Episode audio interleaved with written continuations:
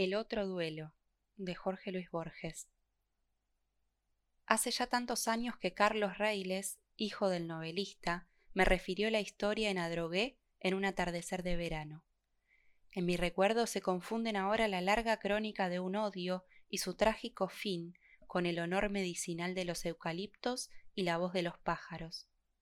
Hablamos, como siempre, de la entreverada historia de las dos patrias. Me dijo que sin duda yo tenía mentas de Juan Patricio Nolan, que había ganado fama de valiente, de bromista y de pícaro. Le contesté, mintiendo, que sí. Nolan había muerto hacia el noventa, pero la gente seguía pensando en él como en un amigo. Tuvo también sus detractores, que nunca faltan. Me contó una de sus muchas diabluras. El hecho había ocurrido poco antes de la batalla de Manantiales. Los protagonistas eran dos gauchos de Cerro Largo, Manuel Cardoso y Carmen Silveira. ¿Cómo y por qué se gestó su odio?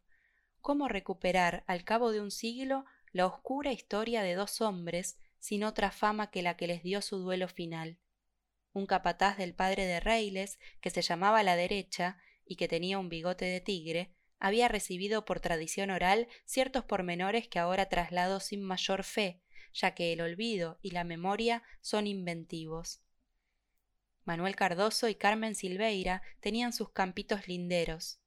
Como el de otras pasiones, el origen de un odio siempre es oscuro, pero se habla de una porfía por animales sin marcar o de una carrera a costilla en la que Silveira, que era más fuerte, había echado a pedazos de la cancha al parejero de Cardoso.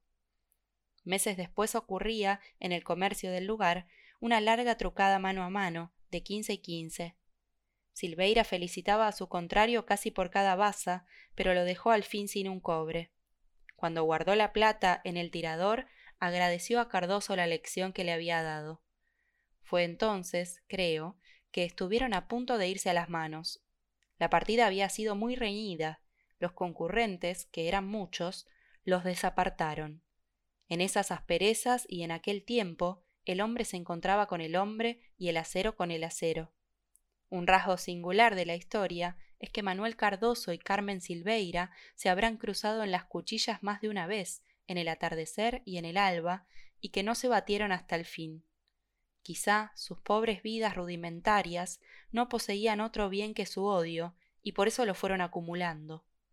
Sin sospecharlo, cada uno de los dos se convirtió en esclavo del otro. Ya no sé si los hechos que narraré son efectos o causas.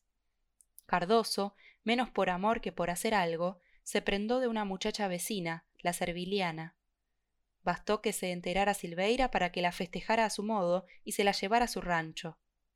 Al cabo de unos meses la echó porque ya lo estorbaba. La mujer, despechada, quiso buscar amparo en lo de Cardoso.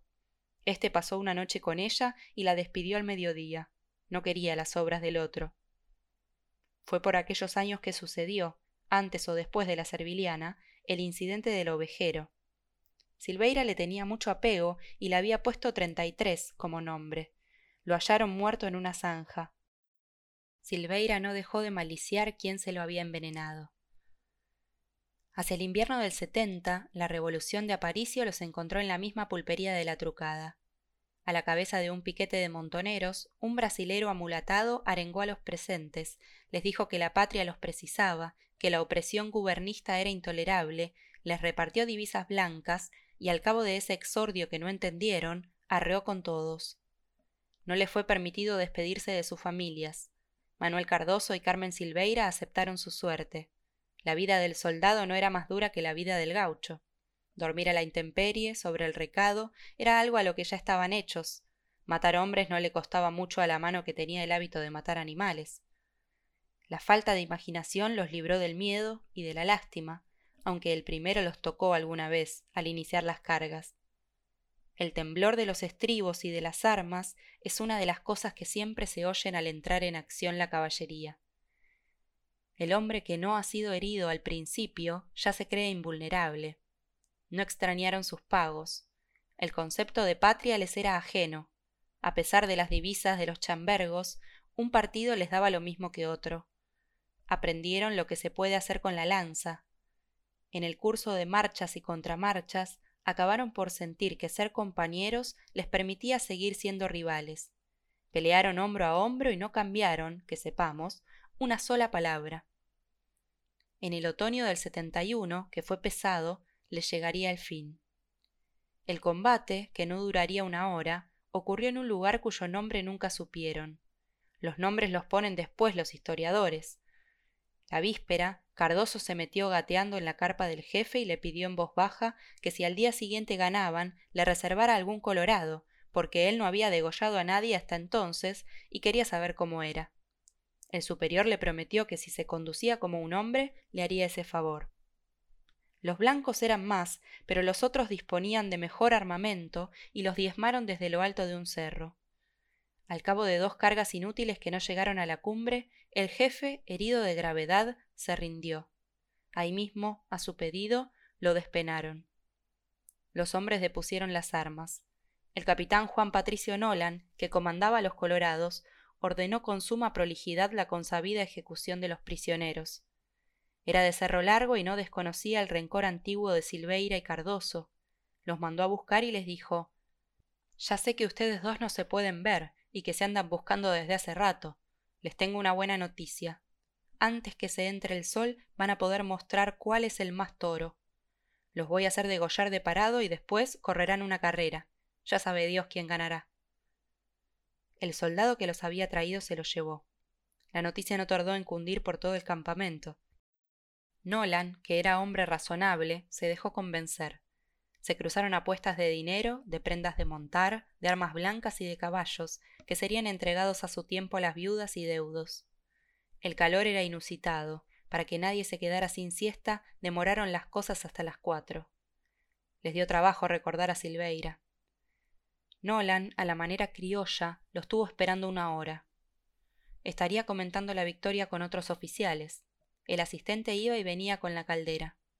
A cada lado del camino de tierra, contra las carpas, aguardaban las filas de prisioneros, sentados en el suelo, con las manos atadas a la espalda, para no dar trabajo. Uno que otro se desahogaba en malas palabras, uno dijo el principio del Padre Nuestro, casi todos estaban como aturdidos. Naturalmente no podían fumar. Ya no les importaba la carrera, pero todos miraban. A mí también me van a agarrar de las mechas, dijo uno, envidioso. Sí, pero en el montón, reparó un vecino. Como a vos, le retrucó el otro. Con el sable, un sargento marcó una raya a lo ancho del camino. A Silveira y a Cardoso les habían desatado las muñecas para que no corrieran trabados. Un espacio de más de cinco varas quedaba entre los dos. Pusieron los pies en la raya. Algunos jefes les pidieron que no les fueran a fallar, porque les tenían fe y las sumas que habían apostado eran de mucho monto. A Silveira le tocó en suerte el pardo Nolan, cuyos abuelos habían sido sin duda esclavos de la familia del capitán y llevaban su nombre. A Cardoso el degollador regular, un correntino entrado en años, que para serenar a los condenados solía decirles, con una palmadita en el hombro Ánimo, amigo, más sufren las mujeres cuando paren. Tendido el torso hacia adelante, los dos hombres ansiosos no se miraron. Nolan dio la señal. Al pardo, envanecido por su actuación, se le fue la mano y abrió una sajadura vistosa que iba de oreja a oreja. Al correntino le bastó con un tajo angosto. De las gargantas brotó el chorro de sangre. Los hombres dieron unos pasos y cayeron de bruces. Cardoso, en la caída, estiró los brazos. Había ganado, y tal vez no lo supo nunca.